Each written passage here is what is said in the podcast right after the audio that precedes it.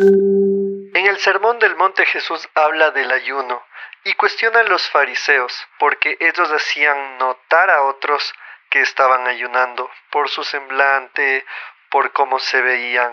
Un rostro demacrado, triste, despeinado, desaliñado. Eso no es ayuno. Pero señala que mucha gente recurre a estos aspectos externos para mostrar una piedad interiormente inexistente. Un libro escrito hace miles de años en diferentes culturas y países con un mensaje para hoy. Para vivirlo, necesitas entenderlo. Explora la Biblia, la primera Biblia de estudio en audio que te ayudará a profundizar más en la palabra de Dios. Expertos biblistas explican los aspectos históricos y culturales que facilitan la comprensión del texto. Explora la Biblia. Te saluda Lloyd Ortiz. En el episodio anterior iniciamos el estudio y análisis del Sermón del Monte, la Carta Magna de Jesús, como la llaman algunos. En este episodio continuaremos con estos pasajes bíblicos comprendidos entre los capítulos 5 y 7 del Evangelio de Mateo. En este episodio hablaremos de el análisis de las fuentes utilizadas para la revisión del Nuevo Testamento, el Padre Nuestro, una oración que va más allá de un rito. La lucha de Jesús con la mente literalista de su tiempo. El carácter metafórico de varias enseñanzas presentes en el Sermón del Monte. Acompáñame.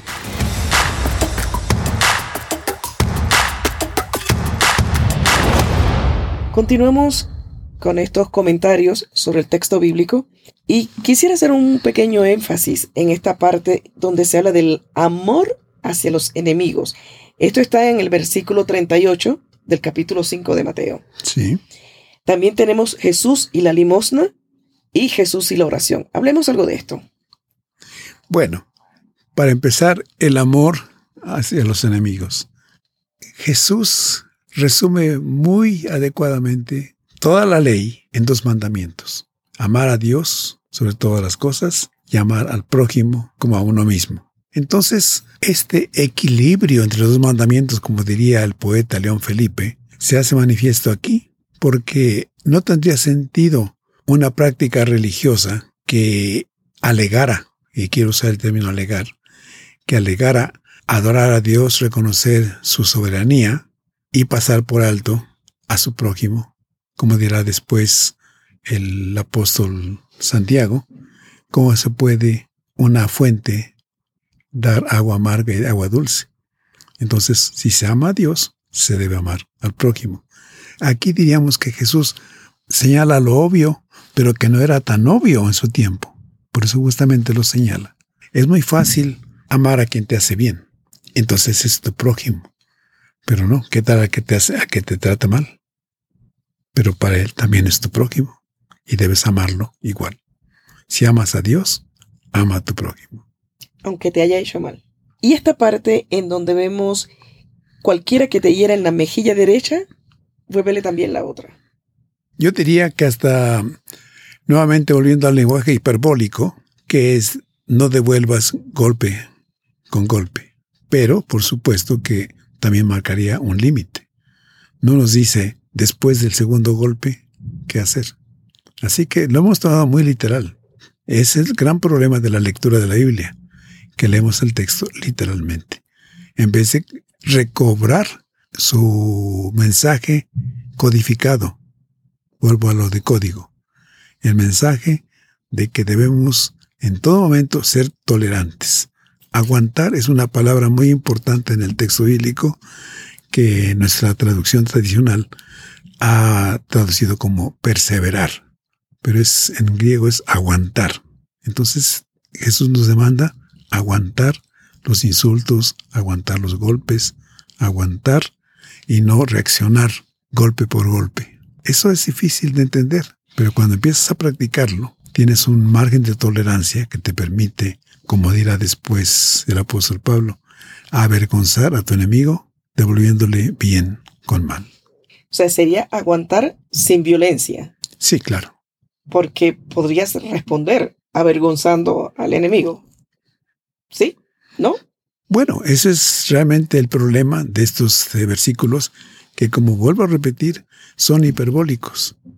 Llevan las cosas al extremo para que ahí en el extremo podamos nosotros ir retrocediendo, midiendo las consecuencias de estas palabras y, por supuesto, de nuestras acciones.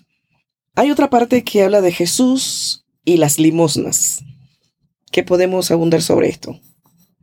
En primer lugar, el concepto de limosna, que viene como una actitud de un superior que tiene frente a un inferior que no tiene. Y entonces el superior se digna dar de lo mucho que tiene un poquito al que no tiene. Entonces el concepto de limosna ya desde ahí parte mal, porque lo interesante no es dar de lo que se tiene, sino dar a veces lo que no se tiene es mucho más significativo. Entonces yo creo que Jesús está bien señalando esta, esta cuestión de practicar una caridad complaciente con uno mismo, el que da contento uno de que hizo el bien. Y no, el cobrar conciencia de hacer el bien, como dice nuestro refrán popular, sin ver a quién, eso es lo que Jesús está señalando. Y en la otra parte que hablamos de Jesús y la oración, que comienza diciendo que no seamos como los hipócritas. Nuevamente entramos a la cuestión de la práctica religiosa. Y cuando la fe se vuelve rito, cuando la fe se vuelve doctrina, se vuelve ritual, entonces se ha perdido en la esencia misma de la fe. La oración como expresión de adoración a Dios debe partir de allí. ¿A quién oramos? ¿Cómo visualizamos a ese Dios al cual oramos? ¿Y cómo lo vemos? ¿Como dador? ¿Como proveedor? ¿Como padre consentidor? Que siempre cede a nuestras peticiones, sean, sean cuales sean. Creo que no. Y creo que Jesús, al hablar de orar de manera diferente, es cobrar conciencia de a quién estamos hablando. Eso es muy importante.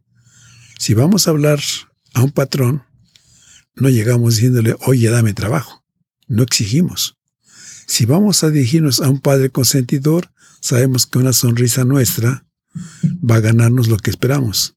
Pero si reconocemos en Dios algo mucho más que un patrón o que un padre consentidor, entonces nuestras peticiones van a ser diferentes. Y creo que en nuestras oraciones típicas se carecemos de reconocer, de darnos cuenta de a quién nos estamos dirigiendo. En esta oración que nos presenta Jesús, el Padre nuestro, las tres primeras peticiones tratan de las cosas de Dios, su reino, su nombre y su voluntad. Las cuatro peticiones últimas presentan lo que necesitamos, alimento, perdón, protección y liberación.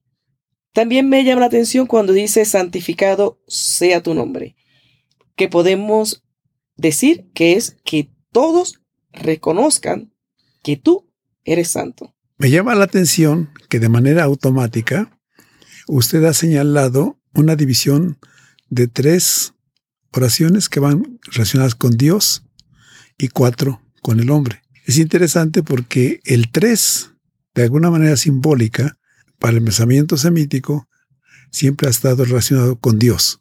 3 va relacionado con Dios y 4 con el hombre. Pero cuando sumamos 3 y 4, la relación o colaboración entre Dios y el hombre, tenemos la perfección. Y el 7 es la suma perfecta. Entonces, el Padre nuestro, de manera consciente o inconsciente, usted lo ha resumido en esa oración perfecta, la que toma en cuenta a Dios y toma en cuenta al hombre. En cuanto a su pregunta de la santificación, me encanta que lo señale porque muchas veces repetimos de manera automática esta oración e incluso hay quienes la repiten cinco o diez veces en un minuto y creo que Jesús no estaba hablando de eso. He hecho un ejercicio de ver el Padre Nuestro detenidamente y resulta que Es cuestión de media hora, de una hora o de más. Y la santificación a Dios es una voz pasiva. En español tenemos voz activa y pasiva. Es interesante que se usa la voz pasiva. Santificado sea tu nombre. Muy bien. Pero ¿por quién?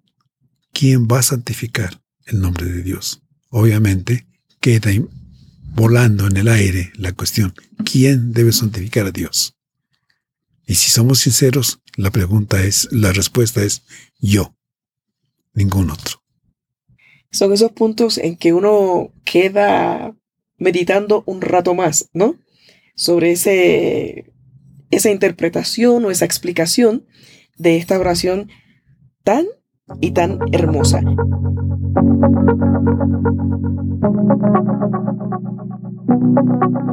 Quiero hacer aquí un breve paréntesis, o lo pongo mejor, corchetes, para indicar que en la Reina Valera 60 y otras ediciones de la Reina Valera, esta oración termina con una parte muy interesante que dice, porque tuyo es el reino y el poder y la gloria por todos los siglos.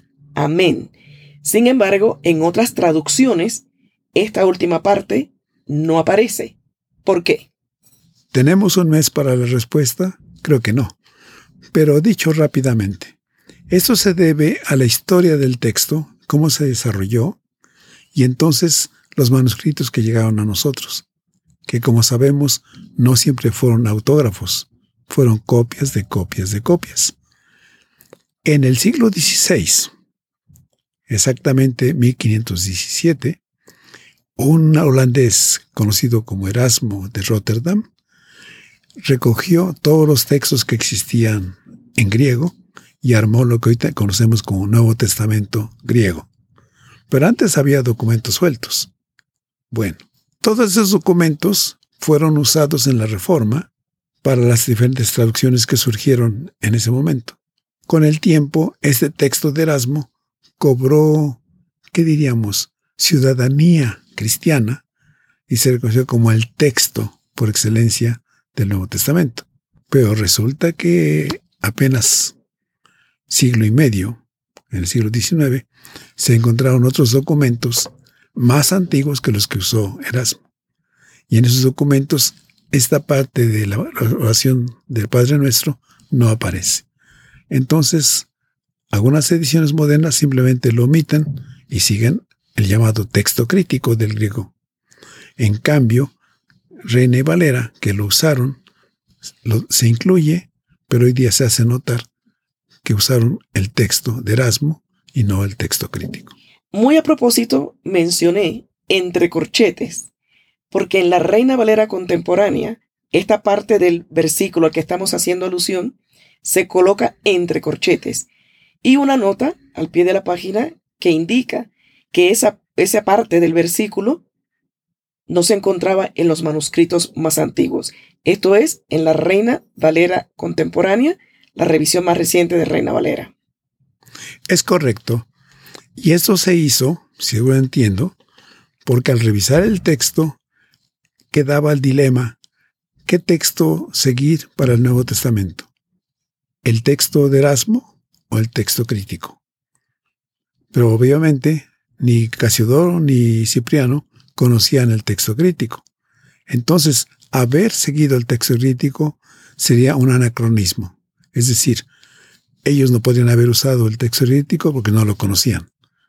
Entonces lo que se ha hecho en eh, la Reina Valera contemporánea es respetar la tradición establecida por Casiodoro y Cipriano en su traducción, siguiendo el texto de Erasmo, pero señalando que en tiempos más recientes este texto tiene que ser visto a la luz de los descubrimientos más recientes, que marcan la presencia de textos más antiguos que ni Casiodoro de Reina ni Cipriano de Valera conocieron. Siguiendo con la parte de las enseñanzas que Jesús estaba impartiendo en ese momento, estamos hablando del capítulo 6 de Mateo, versículo 16, donde se habla sobre el ayuno. Y una vez más, Jesús dice que no sean como los hipócritas. Jesús, evidentemente, es anti-religión, entendida esta como ritual, como algo sin sentido. Y está remarcando que toda manifestación cúltica debe ir seguida de sinceridad. Entonces, mucha gente entiende el ayuno como dejar de comer simplemente, pero mostrar en, el rostro que ha estado ayunando, para mostrar a la gente su piedad, su devoción, su cumplimiento con las escrituras. Pero yo creo que Jesús estaba muy consciente de que ya en el Antiguo Testamento el profeta Isaías llama al verdadero ayuno, que es ayudar al pobre, al humilde, realmente adorar a Dios con sinceridad y no el aspecto externo del ayuno. Un rostro demacrado, triste, despeinado, desaliñado. Eso no es ayuno. Pero señala que mucha gente recurre a estos aspectos externos para mostrar una piedad interiormente inexistente. Ahora, ¿esto significa que no se debe ayunar? Significa que si ayunamos, lo hagamos de manera sincera y no guardando una pose particular. Muy bien. Hay otra parte. Tesoros en el cielo, donde Jesús nos invita a que pongamos en primer lugar en su vida el reino de Dios. ¿Qué podemos argumentar sobre esta parte? Tenemos aquí, lógicamente, una manifestación de la cosmogonía hebrea, es decir, se concebía a lo que existe, cielo y tierra, como una bóveda por encima de todas las cosas y la tierra como una eh, superficie plana, no tenían ni idea de la redondez de la tierra. Jesús habla en términos que la gente entendía, y entonces se refiere al cielo, que es lo distante de nosotros, lo que no está aquí en este mundo, y las riquezas que tendemos generalmente o a guardarlas en un banco hoy día, o a guardarlas bajo el colchón, pero todo aquí, en el mundo. Y no, él dice, hay un lugar más seguro, que es donde se guardan las riquezas. Pero aquí, ¿qué vemos?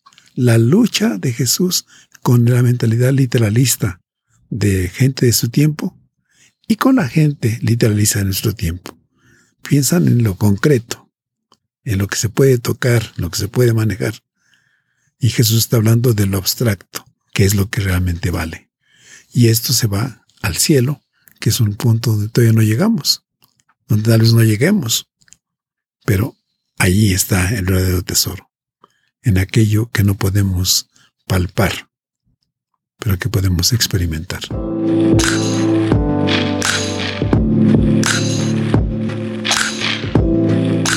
Destacamos el versículo 21, que dice, porque donde está tu tesoro, allí también estará tu corazón. Obviamente, este versículo se contesta a sí mismo. Es decir, ¿qué es lo importante para nosotros? Lo concreto, lo que podemos tocar, el dinero contable. Hoy día hablaríamos más de dinero de plástico, ¿verdad? Pero ¿es eso lo importante? Poner toda nuestra confianza, toda nuestra esperanza, toda nuestra ambición personal en obtener cantidades enormes de dinero o poner nuestro corazón como un banco por así decir, donde lo que cuente allí no sea la riqueza, sino sea el servicio, el amor, todo lo que consideramos noble en este mundo. Que no estamos diciendo que no podamos tener riqueza o que no podamos tener dinero, sino que nuestro corazón o nuestras energías se concentren solamente en ganar, ganar dinero y olvidarnos de la parte de servicio, de confianza y entrega a Dios. Nuevamente, el gran problema que tenemos en la lectura de la Biblia es su carácter metafórico. Y entonces aquí tenemos la lucha entre lo concreto y lo abstracto. Y lo, el tesoro, si me lo vemos como algo objetivo, algo real. Y no, los tesoros pueden ser también abstractos. Y lógicamente, si, si los tesoros son concretos, no podemos guardarlos en el corazón. No cabrían. Entonces el corazón también está usado metafóricamente para indicar que de guardar las cosas en un lugar para nosotros seguro, con cosas concretas que nos hacen ricos, el corazón es mucho más espacioso si vamos a lo significativo, que no es nada concreto, sino son, entran los valores, entran cualidades como el respeto, el amor, la lealtad, la hospitalidad, que se practican, pero se guardan en el corazón. El versículo 22 dice, la lámpara del cuerpo es el ojo. Así que si tu ojo es bueno, todo tu cuerpo estará lleno de luz. Y también nos habla más adelante de las riquezas, donde dice que no se puede servir a dos señores. Nuevamente entramos al campo de la cultura semítica, cultura hebrea. ¿Por qué? ¿Cómo podemos percibir al mundo externo si no es a través de la vista? Pero la vista es una proyección de deseos íntimos. Entonces muchas veces vemos lo que queremos ver. Y Jesús apunta hacia allá. No es lo que realmente vemos a una persona, eh, sino el codiciar a esa persona, el codiciar su reloj, codiciar su casa. Pero eso, es algo que brota, como él señala, de, adentro, del corazón. Eso es lo que, contra eso está, hablando Jesús. Contra esa proyección de nuestro yo interno que busca hacia el exterior lograr lo que no tiene. Entonces, el ojo como punto de entrada de estos deseos es lo que debemos cuidar. Pero no es que literalmente debamos de quitarnos los ojos para no desear. Nuevamente, lenguaje hiperbólico. Y la parte donde hablamos que no se puede servir a dos señores. Creo que de, es tan obvio esto. Bueno, hoy día hay gente que tiene dos trabajos y lógicamente tiene dos patrones. Pero también, obviamente, con un trabajo, con un patrón, va a hacer buen trabajo, tiene toda la energía. Cuando llega el segundo trabajo, ya no va a rendir lo mismo. Es un, un ejemplo tan burdo como es esto del trabajo y de los patrones de este mundo. Resulta tan obvio que aplicado al aspecto de elegir entre Dios y las riquezas, es evidente que no podemos ser devotos, buenos servidores del Señor y, sin embargo, llevar una vida de interés en los negocios del mundo. No quiere decir que no tengamos negocios, no quiere decir que no ganemos dinero, pero tiene que llevarnos a pensar en prioridades. Decimos comúnmente, el, uno va primero y antes que el dos. Dios siempre va a tener el primer lugar y lo demás, el segundo, el tercero, cuarto lugar. Creo que apunta a esto este texto.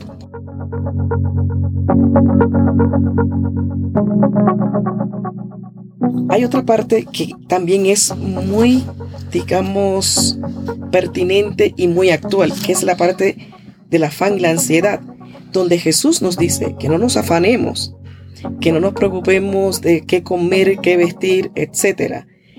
Y esto yo creo que es muy vigente en este tiempo que vivimos una vida totalmente desenfrenada, ¿no? Bueno, desenfrenada, obviamente, pero también puede ser una preocupación por la santidad. Hay mucha gente que se preocupa por ser santo. Y eso también apunta que estamos realmente tomando equivocadamente el llamado de Dios al servicio. Y eso también es, es fatigante, eso también es angustiante. El pensar que a pesar de que yo he ayunado todo un mes, a pesar de que yo estoy repartiendo mi dinero a diario entre los pobres, a pesar de tantas obras buenas que hago, todavía siento que no he cumplido con Dios, todavía me siento pecador. Y creo que Jesús apunta a esa liberación que se logra cuando entendemos lo que Dios espera de nosotros. Ser santos, querer ser ángeles cuando realmente estamos todavía sobre este mundo, esa es parte de la angustia innecesaria. Así que no creo que apunte solamente a lo negativo. No, también hay cosas que creemos positivas y que nos resultan angustiantes. Pero si atendemos a cuidar lo que es importante, que es el servicio y el amor a Dios y por supuesto al prójimo, entonces esta angustia va a menguar y Dios quiera va a desaparecer. El siguiente tema también es muy interesante, el juzgar a los demás. Y muy actual, ¿verdad? Totalmente. Creo que eso es lo importante y entonces volviendo a esta revisión de la Biblia Reina Valera contemporánea, el, el interés de hacer una revisión así, que hable a nuestro tiempo, trae consigo el que entra en foco, entra de manera inevitable el atender a estas cuestiones. Y el juzgar es muy de nuestro tiempo. Entonces, tomar en cuenta que criticar, eh, hablar mal del otro, el emitir juicios eh, gratuitos, insolicitados, no nos lleva a ninguna parte excepto a errar en el camino del amor a Dios y al prójimo. Evitemos el juzgar, porque el problema es, como ya lo han trabajado muchos personajes en la historia, incluso literatos, es que se juzga a alguien de alguna manera como mala persona y cuando ya se cobró el crimen, no se hizo daño a la persona, de pronto se encuentra que esa persona no había hecho el daño que se le atribuyó. Y eso es malo. Es negativo. ¿Y cómo limpiar eso? ¿Cómo regresarlo, imagínate? Por lo menos, por lo menos, creo que podemos refrenarnos. Antes de emitir un juicio, pensar si estamos justificados en ese juicio respecto a una persona porque dañamos más a la persona a veces con un juicio anticipado que si fuera justo el juicio o, la crítica o hasta el castigo a esa persona. Hay un versículo, el versículo 6 del capítulo 7, donde dice no dar lo santo a los perros ni echar nuestras perlas delante de los cerdos. Nuevamente tenemos que volver al tema de la hipérbole. Es muy fuerte este texto, es muy fuerte, pero sí deja ver que hay personas con las que, a pesar de que seamos muy bondadosos, muy pacientes, muy cristianos, poniendo comillas a esta palabra, no se puede simplemente hablar.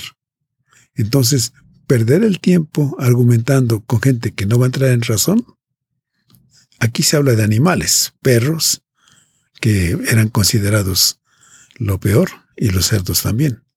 No entremos al detalle de los perros, pero hay un elemento importante que señalar. Pero son dos animales, para los judíos, ignominiosos.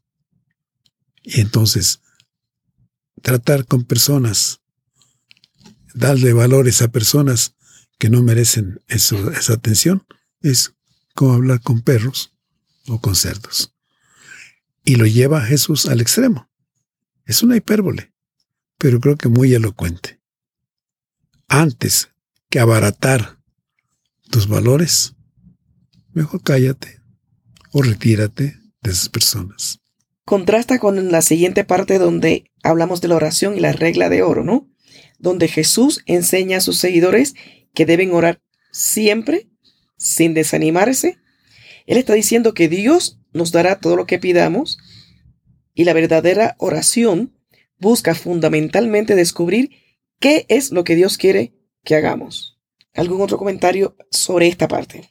Bueno, lo que se ha señalado, y no lo hago yo, sino ya muchos otros lo han señalado, es que mientras que la ley, o dijimos la Torah, la enseñanza eh, del pueblo judío era en sentido negativo, no hagas a otros lo que no quieres que hagan a ti, Jesús lo, invierte y lo pone en aspecto positivo. Haz con otros como quisieras que hablaran, que te trataran a ti. Entonces creo que eso es muy importante. Jesús viene a mostrar, por así decir, la otra cara de la moneda. No solamente la religión del no, no, también la religión del sí, la religión de lo positivo, la religión de lo constructivo, y no la religión de la negación, la religión de lo destructivo. ¿Cómo podemos explicar el término de la puerta estrecha? Nuevamente creo que para mí siento que Jesús es muy claro en sus ejemplos. Hay cosas que resultan muy fáciles y uno marcha feliz y sintiéndose en avenidas, en supercarreteras. Pero encuentro también que a veces transitar por esta vida nos cuesta trabajo, no es fácil. Pero alguien ha dicho que todo lo que vale la pena no es fácil. Y en ese sentido creo que ese es el tema de este versículo. Jesús nos marca el camino que no va a ser fácil, pero que vale la pena. Frente a supercarreteras para transitar por esta vida con toda comodidad, pero que finalmente nos conducirán al desastre. Creo que eso es, yo diría, obvio. Inmediatamente después habla de que por sus frutos nos conocerá a cada uno de nosotros. Y habla de que cualquier árbol que no da buen fruto será cortado y echado al fuego. Triste que luego de eso menciona, no todo el que me dice Señor, Señor, entrará en el reino de los cielos. Ven que hay una continuidad en toda la temática de este sermón entre el sí y el no, entre lo que Dios espera y lo que nosotros como humanos deseamos. Una lucha entre nuestra humanidad, pobre humanidad diría yo, que quiere y no puede, y entre Dios que nos dice, puedes porque yo quiero.